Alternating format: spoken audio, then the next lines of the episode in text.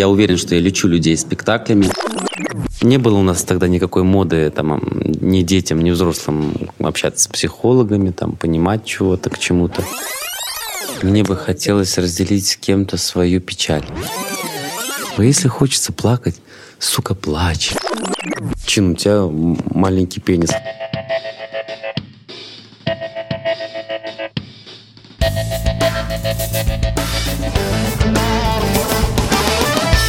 Здравствуйте, дорогие читатели The Hasper. С вами редактор издания Алима Пардашева, и сегодня я записываю первый подкаст.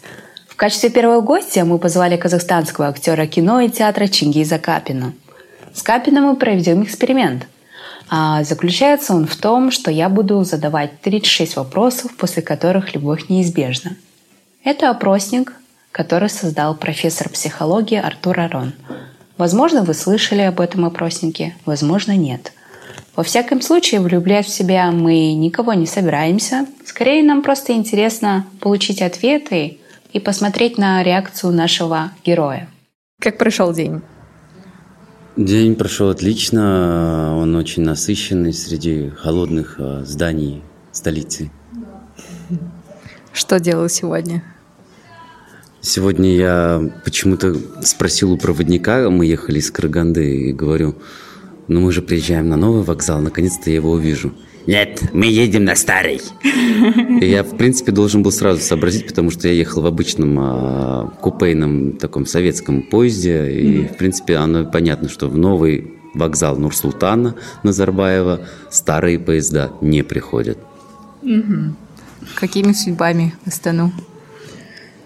Мы должны показать большой и интересный спектакль. Это проект компании Stage Entertainment KZ э, музыкальный спектакль о биографии Джорджа Гершвина, угу. который пройдет завтра. Вот. Ну, надеюсь, он будет отличный. Хотя я уверен. Итак, начинаем. А, первый вопрос. Выбирая из всех людей в мире, кого бы ты пригласил на ужин? Если из всего мира, я бы пригласил на ужин э, из живущих людей, наверное, Шерлин Саркисян. Это женщина, которая заполняет весь мой разум и волнует мое сердце, потому что эта артистка уникальная, и я уверен, нам будет о чем поговорить. Вот прям совсем. И она будет счастлива, конечно, потому что ужин будет э, очень крутой, я его приготовлю сам. У-у. Умеешь готовить? Конечно, она мне споет хиты из «Мама Мии 2», которые она прекрасно исполнила в, свой, в своем крутом возрасте. Надеюсь, это тоже состоится. О, я мечтаю, если честно, я прям боюсь, что вот-вот увижу какую-нибудь новостную ленту, что там Шерлин Саркисян попала в жуткую ситуацию и лежит в какой-нибудь клинике. Я всегда молюсь за ее здоровье. А следующий вопрос. Хотел бы ты быть знаменитым и чем бы ты хотел прославиться? Ну, ты у нас человек известный уже, но тем не менее. Да, конечно, э, наверное, театральный мир не такой э, масштабный, как э, кинематографа мир, а, тем, а еще больше это и той мир, который есть в нашей стране. Я бы хотел прославиться все-таки театральными постановками, и сейчас работаю над тем, чтобы расширить свои границы и выйти на международный уровень. Я пытаюсь учить а, слова типа «Welcome uh, to my show», Uh, my name is Чингис Капин, I'm an actor. И типа сегодня будет очень круто, и вы не пожалеете своих пять баксов. То есть ты хотел бы прославиться в кино? В театре. В театре. Ну, то есть я прям чувствую, я планирую что когда-нибудь, а уже совсем скоро, есть такая штука, знаешь, ко мне подошел один э, мой знакомый и говорит, эй, чувак, ну давно тебе пора сделать виза. Ты понимаешь, что есть виза, которая для творческих людей? Я говорю, да, конечно. Вот, она тебе подойдет, называется O1. Ты сделаешь всего 5000 долларов, и мы тебе все оформим. Я говорю, о, крутая идея, классно. А потом в итоге он мне говорит, ты знаешь, я живу в, в Алмате уже больше 15 лет. Я многим рассказываю творческим людям, но все так и говорят, о, круто, но дальше ничего не делают. Я надеюсь, что я буду одним из первых, кто все-таки сделает это. А вот скажи, прежде чем кому-то звонить, ты репетируешь, что ты скажешь? И Если ты репетируешь, зачем ты это делаешь? Да, я репетирую это, если это очень важный звонок. Например, если я буду звонить э, Федору Бондарчуку. Угу. Когда мне необходимо сформулировать мысль, я ее вначале произнесу, как бы она красиво прозвучала. Ну, так психологически пытаюсь выстроить э, все его заранее ответы. Либо если я звоню Имангалиту Смагамбетову, да, там, послу э, Республики Казахстан в Москву, я всегда думаю, ну, у меня потеют ладошки, я думаю, так, что я скажу? Э, алло, здравствуйте, или я скажу, добрый день, вас беспокоит Чингис, или я скажу, о, Имангали, здравствуйте, как ваши дела, это я, Алматдан. Чингис, что для тебя идеальный день? Как он должен пройти? Идеальный день для меня, когда я в конце рабочего дня засыпаю до 12 ночи, я идеально чистый, mm-hmm. моя постель круто заправлена, как в отельном номере. При этом очень много впечатлений за весь день. И самое главное, когда я чувствую себя хорошо, ну то есть мне ничего не болит, я ничего не повредил, и это очень редко бывает, поэтому идеальный день он такой, ну, как сказать, идеальный день мечта. А когда последний раз у тебя был идеальный день? Я уверен, что он будет 15 э, числа, я улетаю в Москву, я думаю, что он там случится, потому mm-hmm. что все, что связано с более крупными масштабами, Э, что связано с огромным изобилием творческих э, проектов современного искусства. Э, оно меня вдохновляет, улучшает мое состояние и тем самым придаст мне тот самый идеальный день, который я жду. А расскажи, пожалуйста, когда ты пел в последний раз для себя и когда пел последний раз для кого-то? Сегодня. Ты вообще поешь? Да, я сегодня пел для себя. Я каждый день пою песни. Сегодня я пел на вокзале «Луна, луна, цветы, цветы». Такие разные песни приходят в голову. Я для себя пою. Мне кажется, с песней, а, когда ты живешь с песней, она действительно, это, а, песня помогает тебе жить. А, легче как-то относиться ко всему. И я очень...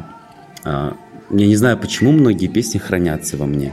Ну вот в моей голове. Я кому за 30, ну так, мне 33 года, и, конечно, я никак не могу стереть из своей памяти мой желтый чемоданчик, в нем потайной карманчик.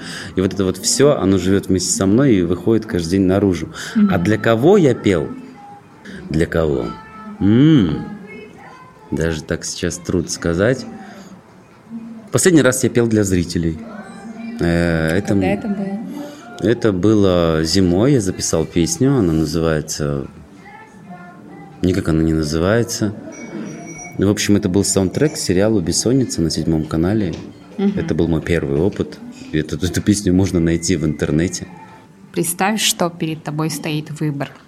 Сохранить ближайшие 60 лет эм, тело молодого себя, либо разум молодого себя. Целых 60 лет. Что бы ты выбрал? Разум или тело? Конечно, разум. Потому что оказаться в молодом теле с умом умалишенного старика, мне кажется, это, это, это, это будет грусть и печаль всего века, наверное. А я восхищаюсь людьми, и у меня есть такие знакомые, которым 85. И буквально вчера мы с моей коллегой Татьяной Николаевной Тарской, актрисой а, Тюза, которая еще а, в советского времени играла очень много спектаклей. И по сей день она играет спектакли с нами в Дон Кихоте, в театре «Артишок». Уникальная. Потому, ну, это еще благодаря профессии. Твой разум, он остается крутым, ну, таким настоящим, mm-hmm. адекватным. И она вот такая же простая, то есть как девчонка. Я мечтаю, что когда я буду стариком, я буду, конечно, в разуме. Все 60 лет, а то и больше. Хорошо, а ты когда-нибудь думал о своей смерти и вообще как ты видишь свою смерть? Ну, бывают всякие разные шутки по поводу смерти. Конечно, мне, человеку театральному, а, такие вещи, как смерть, а, жизнь, Бог, человек очень близки. И каждый раз мы в спектаклях поднимаем эти темы. Поэтому на тему смерти у меня очень много шуток. И каждый раз я говорю, что типа так, мы со своим коллегой всегда спорим, типа так, Димон, тебя из какой будут сцены выносить, из малой или из большой? Ты из какой? Он говорит, ой, я хочу, чтобы из малой, потому что там будут как бы наши соседи из дома выйдут, они еду вынесут.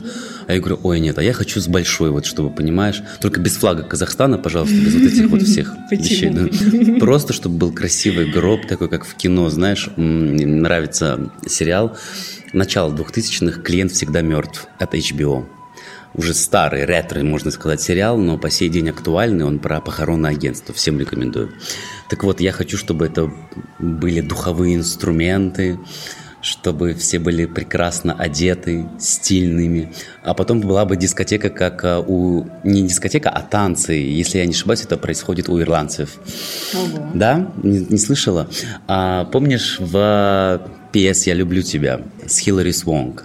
Блин, я не смотрела. А, да, ну, я думаю, что кто слушает, может быть, и вспомнит. Вот там момент, просто вроде как похороны, и вдруг понимаешь, что потом начинается огромная туса, все э, выпивают алкоголь, начинают танцевать, сношаться О. где угодно. Мне кажется, это самый крутой подарок на день смерти.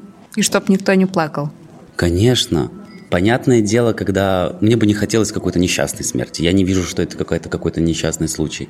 Я точно знаю, что это в некотором спокойствии и готовности это сделать. Но а, нигде, никогда не знаешь, где найдешь, где потеряешь.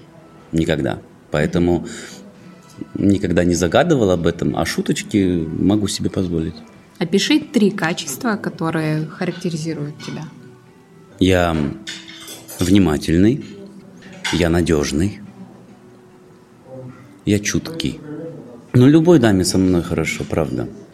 Но как только она сталкивается с моими всякими там привычками дурными, а, либо моим характером а актерским, творческим, она, естественно, говорит, извини, нам не по пути. А за что ты благодарен в жизни? Благодарен жизни? Кому-то или а, какому, да. какому-то событию. Конечно, я благодарен жизни э, своим, своим родителям, людям, которые создали меня, э, благодаря которым я появился на свет. Я им благодарен бесконечно. То есть я думаю, все может быть в моей актерской прекрасной э, счастливой жизни. И отели, и разъезды, и гастроли, и слава, и интервью, и так далее, и так далее, и так далее. Но все это не стоит а, моей благодарности моим родным людям. Угу. Папа и мама. Угу. Отец и мать. А если бы ты мог изменить что-то в своем воспитании или характере, что бы ты изменил в себе? Что бы это было? Ну, это очень крутая услуга, опция а, взять и изменить. Мне в самом себе, наверное, нравится все, потому что я сейчас 33 года, и я принимаю абсолютно вообще любую свою краску. Кто-то говорит, что типа Чингис, в тебе не хватает там, знаешь, рыболова и охотника. Кто-то не хватает, говорит, в тебе там любви к знаниям в области там истории и математики. Кто-то говорит, что ты слишком мягкий, кто-то говорит, что ты слишком грубый. Я принимаю себя таким, какой я есть, и я считаю, что это и есть э, создание природы, человек такой, какой он есть. Но если все-таки это крутая опция изменить себя, не знаю, в характере. Или в воспитании. Или в воспитании. Конечно, я бы хотел бы, чтобы э, тогда, когда мне было 8 лет, мой отец и моя мать больше уделяли мне внимания, нежели работе и выживанию во время развала Советского Союза. Так, теперь я засекаю 4 минуты. И за 4 минуты ты должен а, рассказать историю своей жизни, как можно кратко. Я всю жизнь мечтал э, быть крутым артистом, потому что я посмотрел на Влада Листьева, и мне казалось, что этот человек, он обладает какой-то крутой, э, уникальной функцией, он зомбирует людей или как-то привлекает внимание. Это был человек, который э, после развала Союза был самым главным ведущим на Первом канале телевидения. И я всегда смотрел на него, как он это делает, как он подает текст, рассказывает крутые истории. Мне казалось, все это он сам знает. Я ведь не знал, как устроено телевидение. Угу. А родители меня часто оставляли дома одного. И это был мой друг, это был мой товарищ. Когда он его жестоко убили, как я уже сейчас знаю, честного журналиста и человека, который боролся за правду, для меня это была личная потеря. То есть мне казалось, что все. Никаких, никаких э, мечт больше нет. Но позже, э, с моим взрослением, этот человек оставался в моих мыслях, в моем сознании.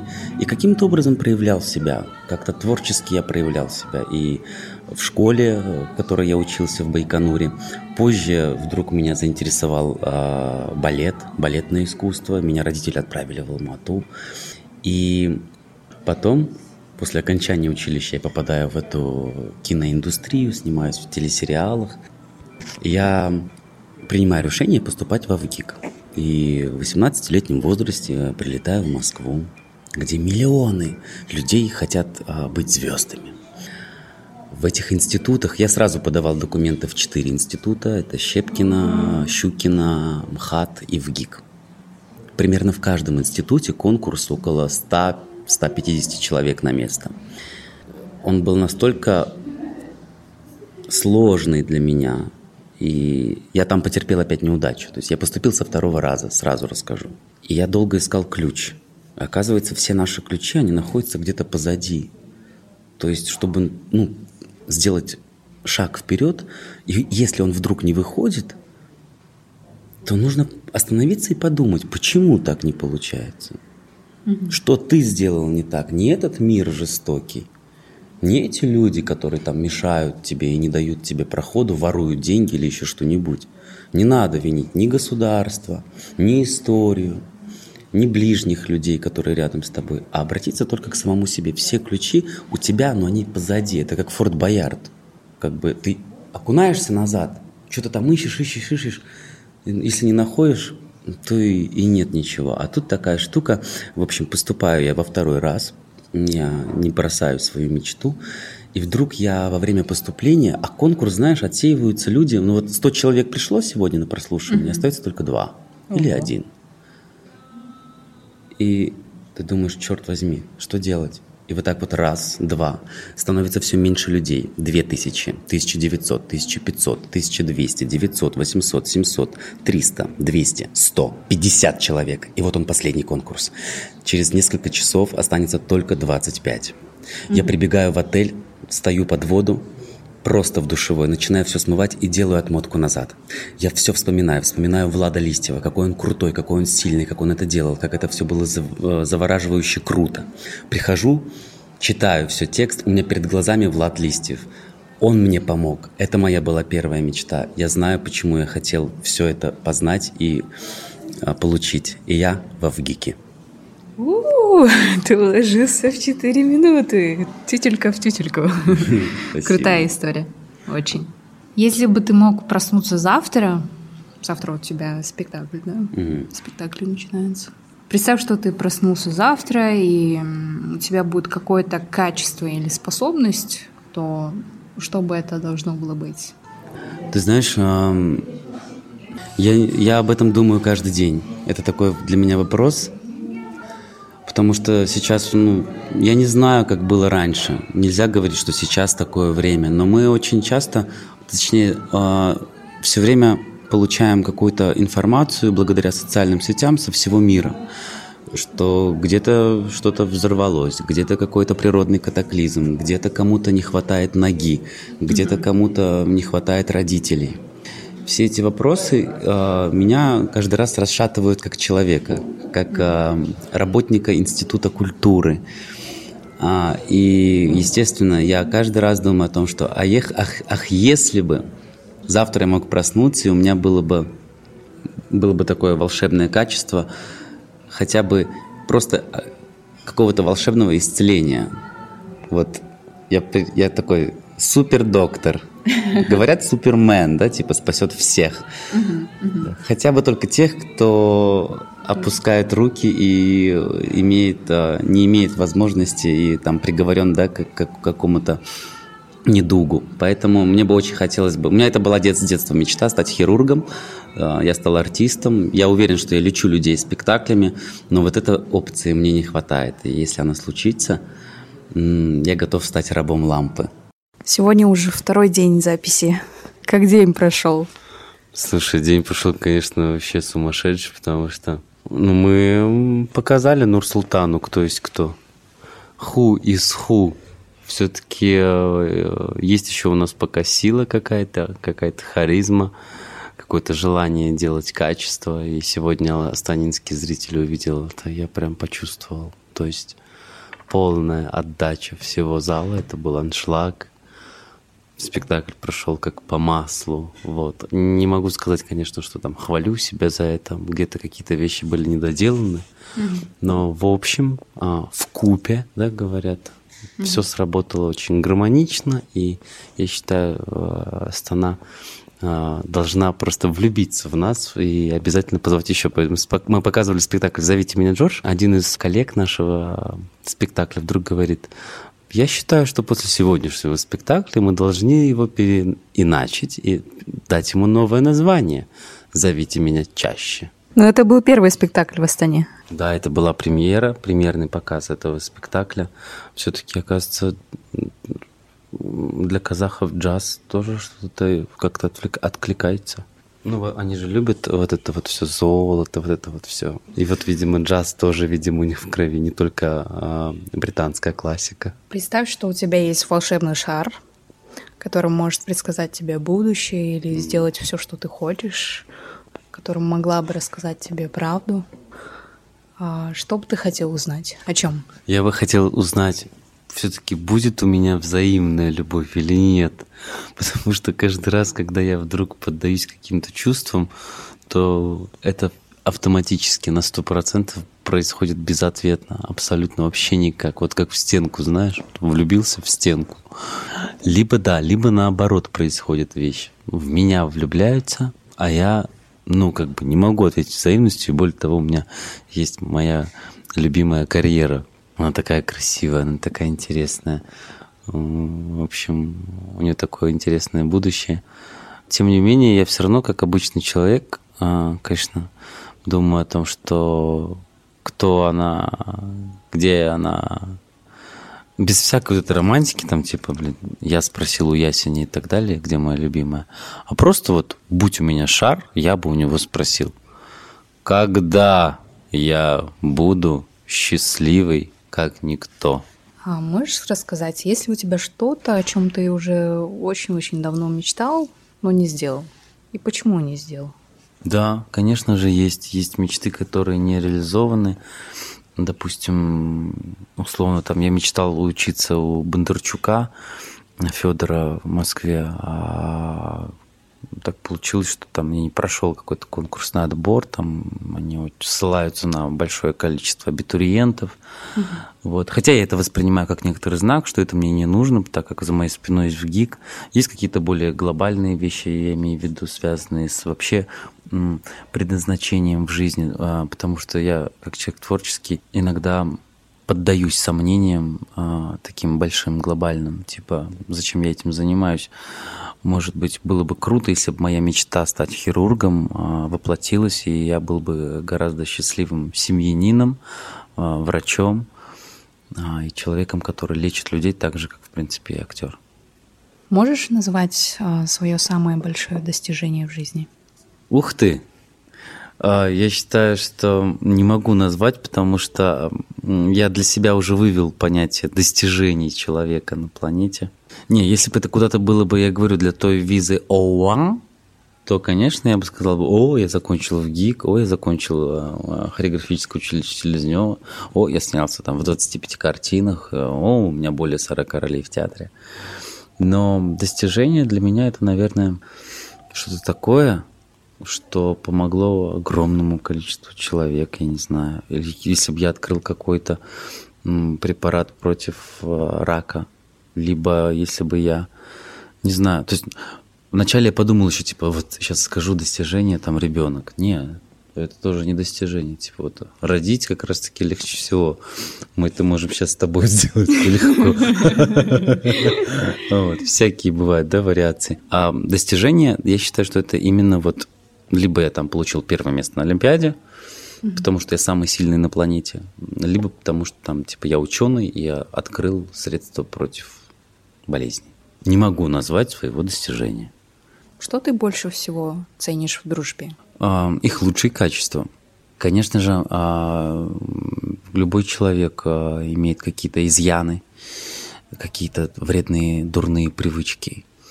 А, однако я не могу похвастаться огромным количеством друзей, их всего два человека.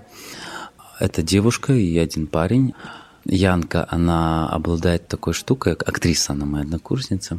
У нее прям вот есть такая вещь, как а, у нее очень развита логистика. Она всегда очень может отключить свое горячее актерское сердце и подключить холодный разум.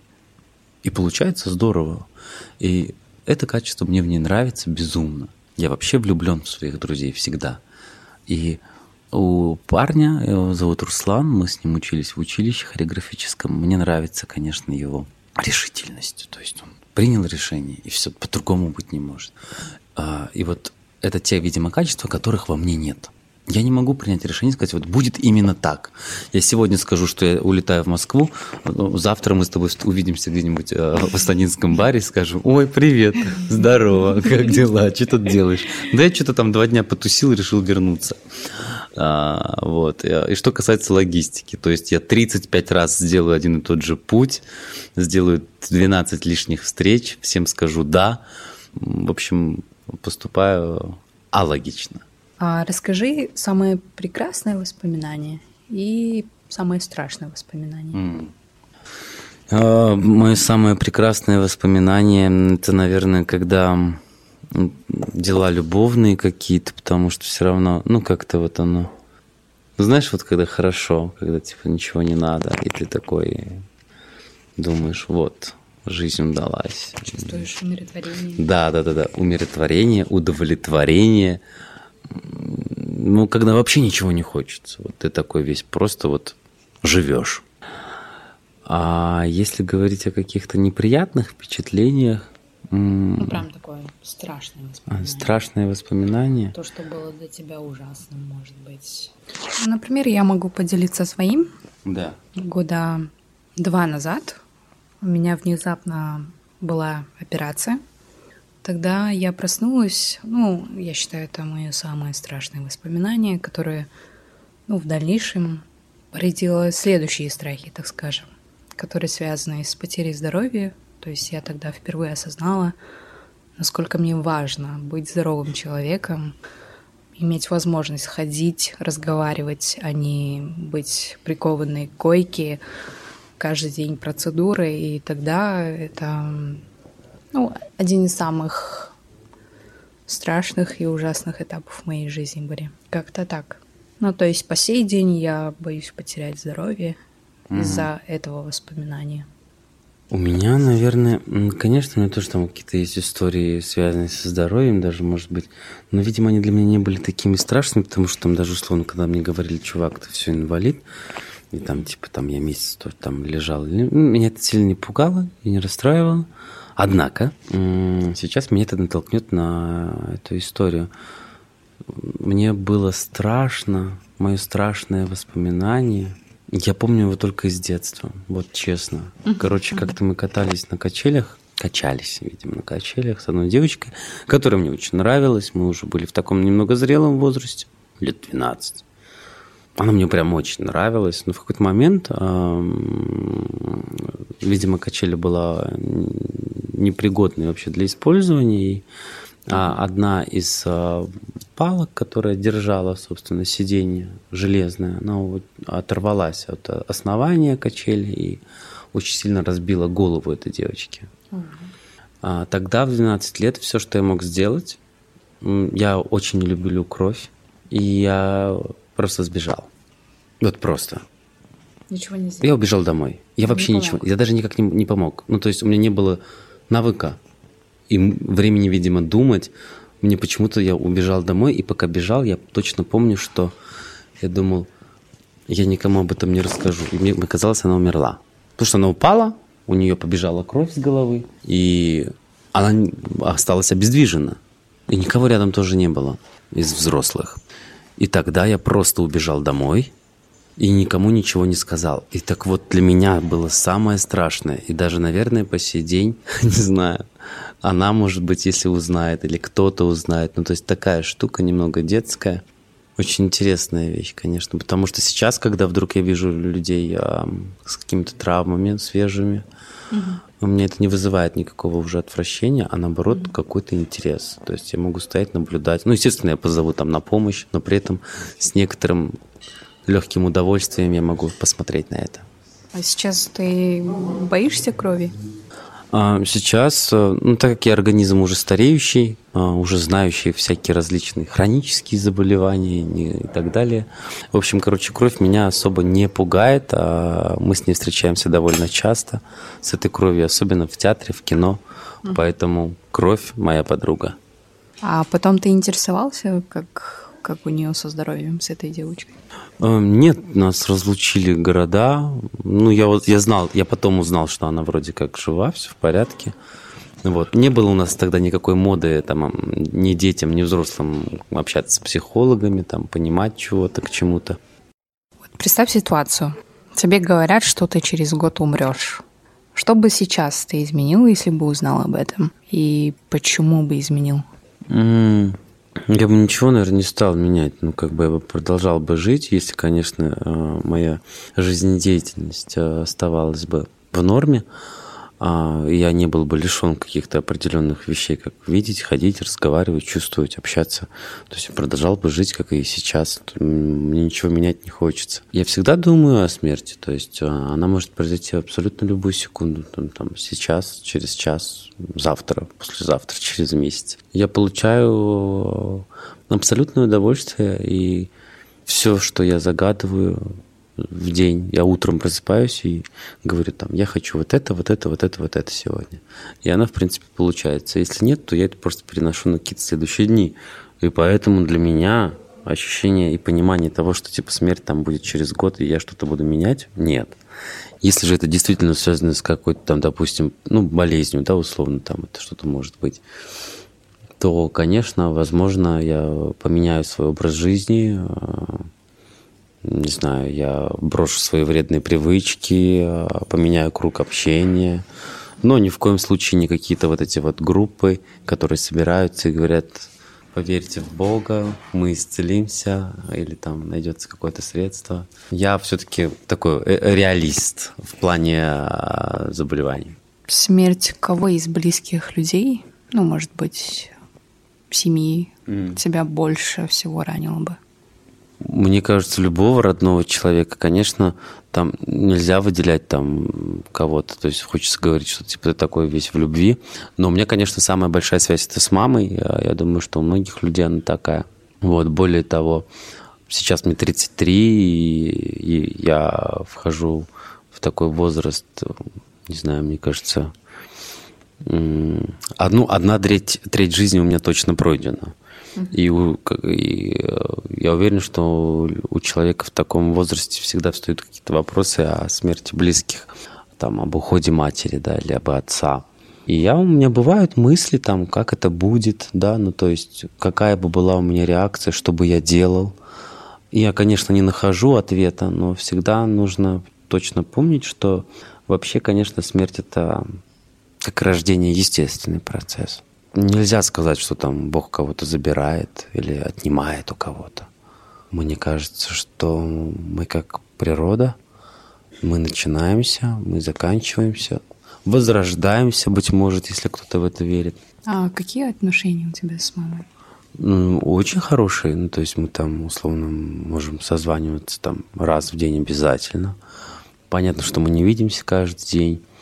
Но во мне живет очень много таких а, каких-то, наверное, мечт и целей, которые, может быть, мама не сделала. То есть она очень хотела стать актрисой, например. Ну, вот нас связывает еще, наверное, и месяц рождения. Она лев, и я лев. У нас какие-то схожие вкусы и так далее. Всякое может быть. Ну, то, то как бы я вот думаю, вот еще такой вопрос был бы интересный, типа, вот как бы ты хотел, вот только два варианта, либо мама первая уходит, либо ты первый уходишь. И вот другого быть не может. Ну, я бы поступил эгоистически, я ушел бы первым, конечно. Ну, то есть это, не, это, мне кажется, не звучит так, типа, знаешь, как типа я отдам свою жизнь за, там, за кого-либо. Uh-huh. А это звучит эгоистически, потому что ты исчезаешь, ты заканчиваешь свою жизнь, и на мое ощущение далее ничего не последует. Ну, то есть я тем самым очищу себя и свою историю. Ну, типа, мне не нужно будет париться дальше. А вообще, насколько ты близок с семьей? Как у тебя отношения, помимо мамы? О, так как я актер, мои отношения с семьей достаточно трудные, потому что в наше непростое время-то быть актером это ну, совсем не прибыльно. А любая нормальная семья хочет, чтобы его ребенок, а более того, еще и первенец, был таким, знаешь, понимаешь ли, добытчиком, а, примером, показателем для младших который должен иметь стабильный доход. И мне очень долгое время пришло, приходилось бороться с этим, бороться с устоями и традициями семейными, видением этой жизни и объяснять, а, что это мое предназначение, я хочу этим заниматься. Мне нравится лицедейство, я люблю наблюдать за людьми и воссоздавать их жизни. Я люблю читать литературу и создавать определенные образы на сцене, которые помогают людям. Mm-hmm. Они, это, конечно, хорошо, а что ты есть-то будешь? И тут мне, конечно, пришлось задуматься. Я начал еще больше работать. Они являются моим двигателем, мои родители. Я начал больше работать, работать над собой. И тем самым на сегодняшний день я считаю себя одним из популярных и востребованных артистов который достаточно зарабатывает, и сейчас это мои родители чувствуют, понимают, и на данный момент, на сегодня у меня отношения как никогда за, всю, за все мое становление прекрасные. Хотя знаю я свою маму и папу знаю, они все равно такие думают, ну ничего, придет время, вот когда вот проектов не будет, мы ему скажем, давай-ка поедешь работать в Эйростану, у нас там есть связи. Ну я и не исключаю, а почему нет? То есть ты бы пошел? Да, да, да, да, я бы пошел. Видишь, у меня нету вот этой, этой решительности, как у моего друга, который сказал, все, я буду почтальоном там, например. А что для тебя настоящая дружба? Для меня настоящая дружба – это когда ты любишь себя и любишь себя в ком-то, а другой человек точно самое, то же самое делает. Любит себя и любит себя во мне. Угу. Это есть настоящая дружба. Любовь в плане, когда ты чувствуешь, когда ты чувствуешь, э, переходишь ты какую-то меру или нет. Когда вы на одной волне, попсово можете сказать, ну, типа, понимаешь? Когда ты понимаешь и принимаешь человека, имеешь в виду? Нет. А что тогда? Нет, не принимаешь и понимаешь. Нет, это, конечно, классные штуки. Типа, принимаю, понимаю, вот какой какой есть, вот такого люблю. Но я считаю, что друзья должны друг друга воспитывать. Угу. Мне кажется, это круто работает, если это прям вот такой пазл. Хорошо бы иметь такие отношения в семье. Я очень хочу, чтобы моя будущая супруга была прежде всего моим другом. А какую роль в твоей жизни играет любовь и привязанность? На данный момент она это все на втором плане, потому что я правда думаю только о работе, о карьере и считаю, что действительно невозможно получить всего сразу. То есть у меня есть знакомые артисты, которые имеют две роли в театре, ну или какую-то небольшую эпизодическую стабильную роль в каком-то сериале. При этом параллельно у них есть семья, дети, обои, цветы на подоконнике, каша по утрам, я не знаю, там какие-то долги в банке. Вот. А есть актер, который посвящает полностью себя работе, развивается, получает все больше и больше ролей, узнает много различных театров, работает, имеет успех, но не имеет семьи, любви, привязанности. А, хотя привязанность в моей карьере присутствует. У меня есть партнеры, к которым я очень привязан. И часто бывает даже иногда путаю свои какие-то а, рабочие моменты с личными. Uh-huh. А, все это очень у актеров смешивается. То есть ни психо... никакой психолог не поможет. Вот серьезно, актерам надо в больничку ложиться и закрывать их там. Мне так кажется. А психологи, ой, нет. Я прихожу иногда к психологам, порой бывает, думаю, дай-ка я там пойму какие-то свои ключи, угу. раскрою свое тело, ум, разум. А психолог говорит, ой, Чингис, я так давно мечтала с вами познакомиться, расскажите что-нибудь про театр. И в итоге она забывает про свою работу, короче говоря. Ну, так вот, не знаю, наверное, надо к мужику пойти, какому-нибудь психологу.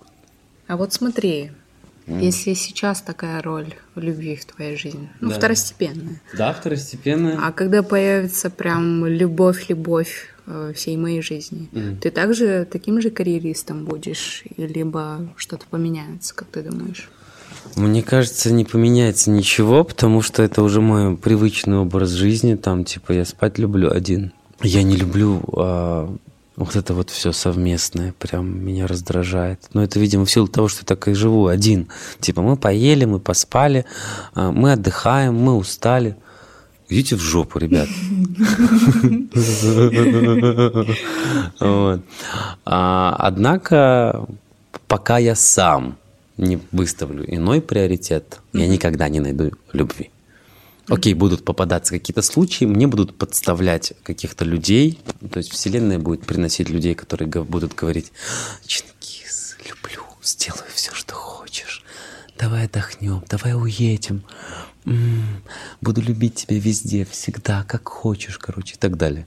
А я скажу, да, ну завтра у меня съемка, послезавтра у меня фотосессия, а после послезавтра большое интервью, в общем, а, а в четверг улетаю в Шимкент на съемки.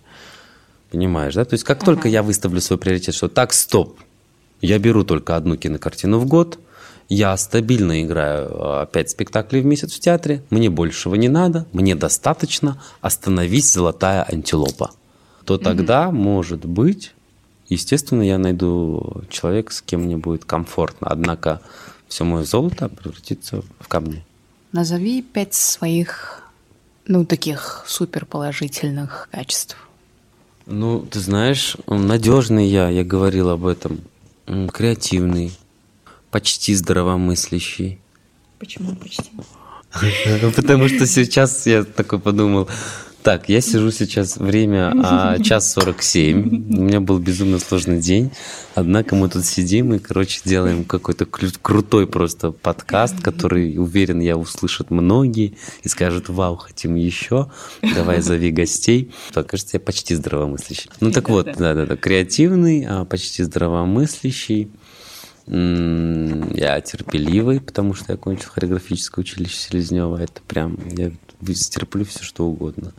Кроме мелких гонораров, конечно, в кино. В театре я готов бесплатно работать, серьезно.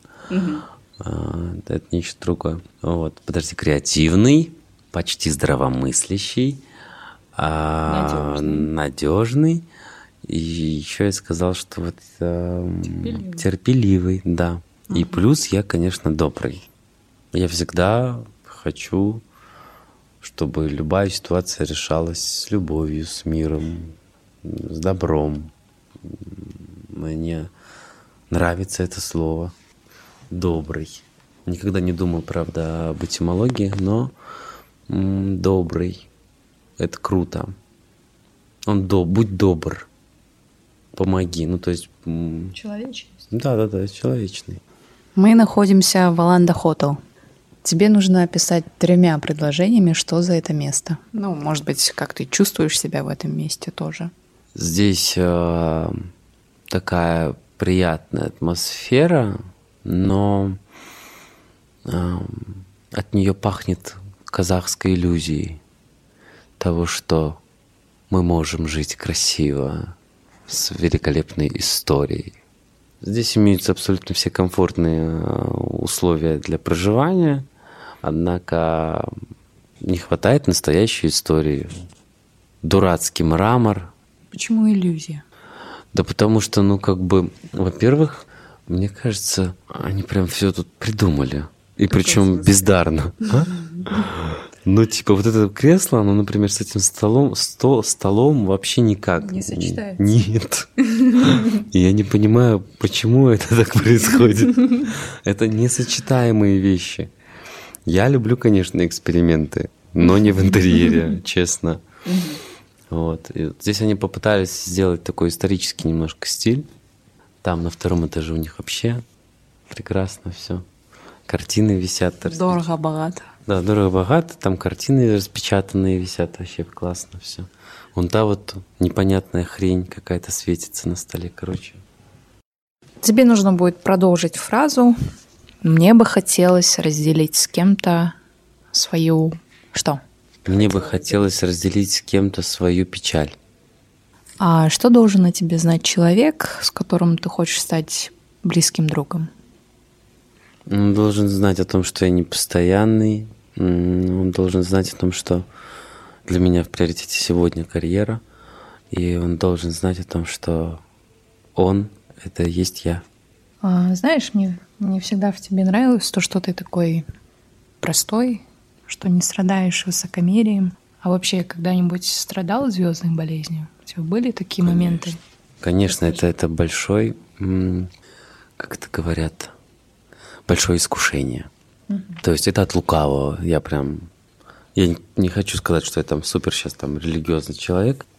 Я думаю, что многое в наших руках прежде всего. А, но часто бывает такой соблазн, когда ты э, очень легко вспыльчивый на людей, mm-hmm. можешь э, разговаривать на высоких тонах. Такие mm-hmm. вещи у меня, да, нагрубить, конечно, такие вещи у меня были довольно часто. А, микро а, звездные приступы у меня бывают каждый день. Я mm-hmm. этого не исключаю. Но есть такая вещь, когда ты не говоришь, а своем желании либо намерении людям, они не могут понять этого. Поэтому для этого есть язык, когда ты говоришь, я хочу, чтобы у меня был сейчас здесь холодильник. Угу. Мы договаривались о нем. Алло. И ты имеешь право сказать это так. Ну, а потом начинаешь, естественно, думать, вот блин, это был э, микроприступ звездной болезни надо сказать простите, а, если этого холодильника нет ничего страшного, давайте мы придумаем какой-то другой выход. А, поэтому я очень люблю людей, которые умеют быть спокойными. К сожалению, у меня такого друга нет, а этот друг мне очень необходим. И если это ты, и ты сейчас это слышишь, пожалуйста, позвони мне 8 3 семерки 230 20 12. Ну, теперь немного о грустном. Когда ты плакал в последний раз? И Почему? Что послужило причиной? Ну, последний раз я плакал сегодня на сцене. Это было, это было искренне, это было от меня, это не через какую-то роль.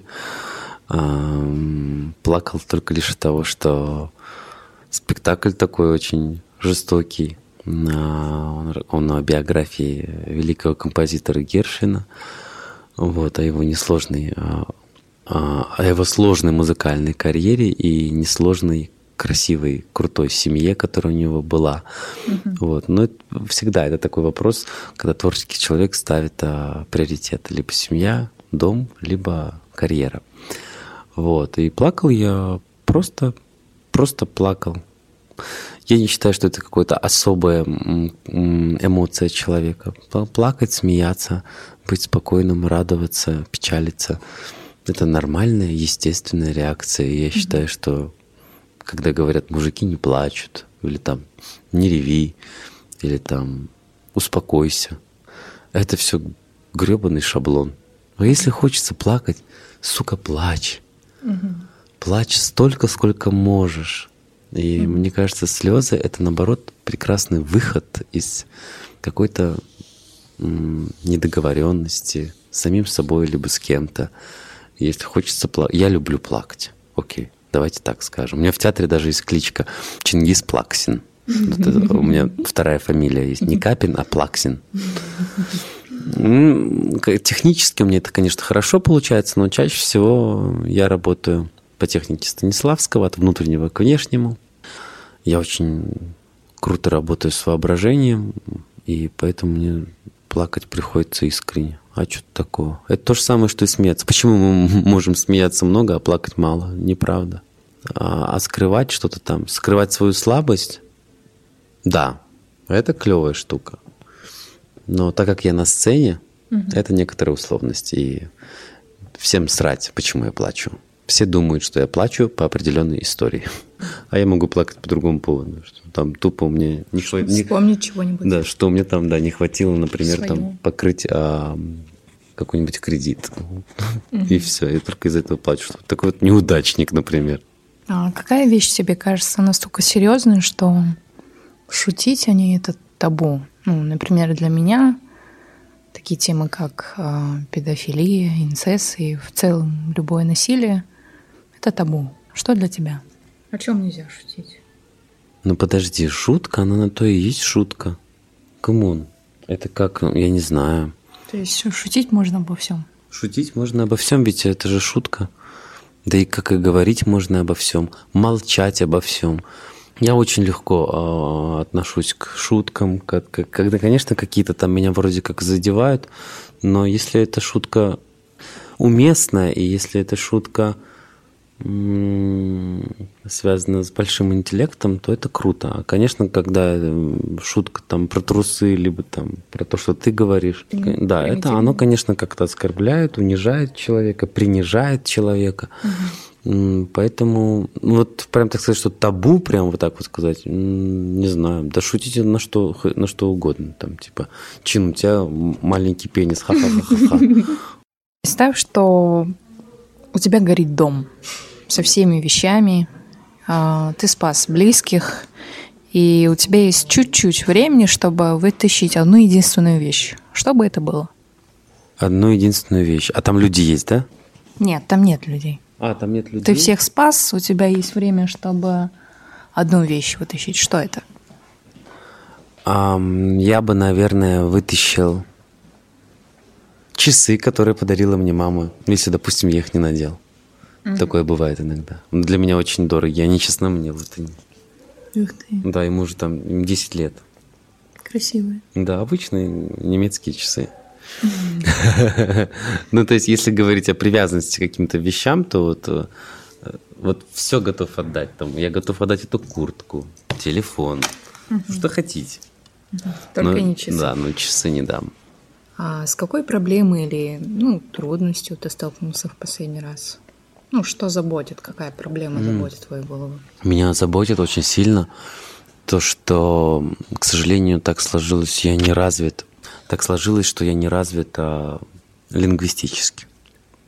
Я очень, как актер, легко схватываю какие-то фразы, да, на итальянском, на французском, на английском языках.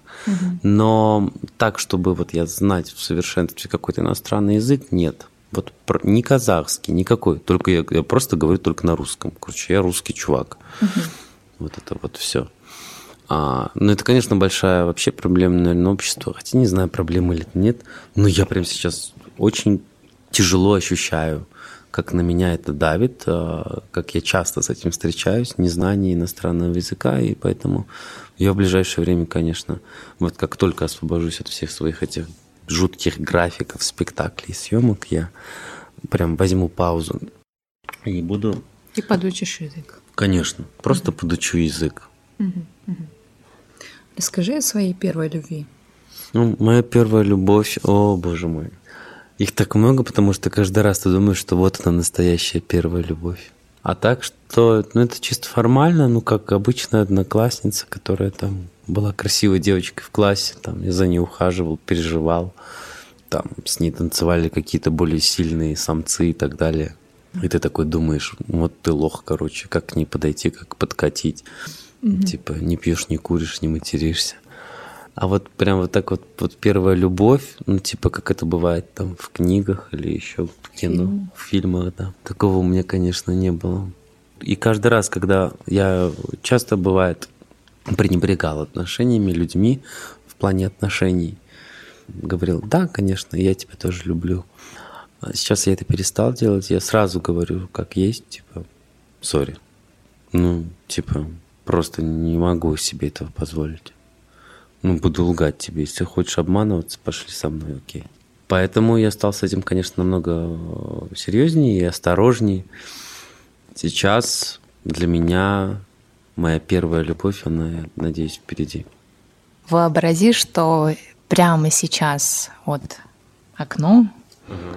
и там за окном снайпер. Можешь себе вообразить? Да. Вот.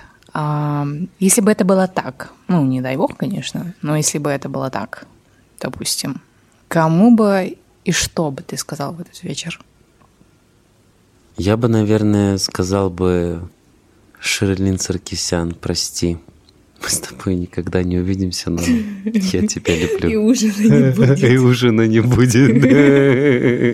И не приготовлю я Да, тебе. я уверен, что просто и мамочка, и все-все-все знают, что они, они очень знают, что я очень люблю всех. Ну, своих родных, близких, кто у меня есть. Конечно, хочется это сделать, но это, мне кажется, немного эгоистически все равно. Типа потом, чтобы когда тебя не станет, все говорили, «А, она написала мне последнюю смс Сентиментально. Да, а я бы вот прям просто хотя бы, хотя бы раз в жизни бы тогда увидел Шерлин Саркисян и сказал бы, Шер, прости. Пдыщ. И выстрелил в лоб.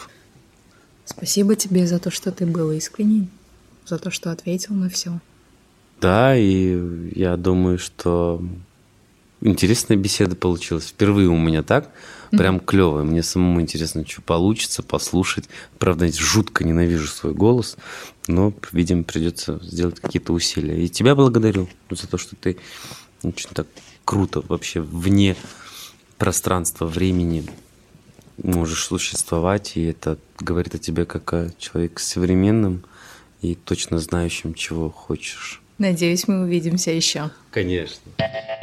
Ну что ж, друзья, на этом наш подкаст «36 вопросов Чингизу Капина» подходит к концу. Спасибо, что были с нами. Подписывайтесь на Захаспер в Инстаграме и в Телеграме, чтобы не пропустить следующие выпуски.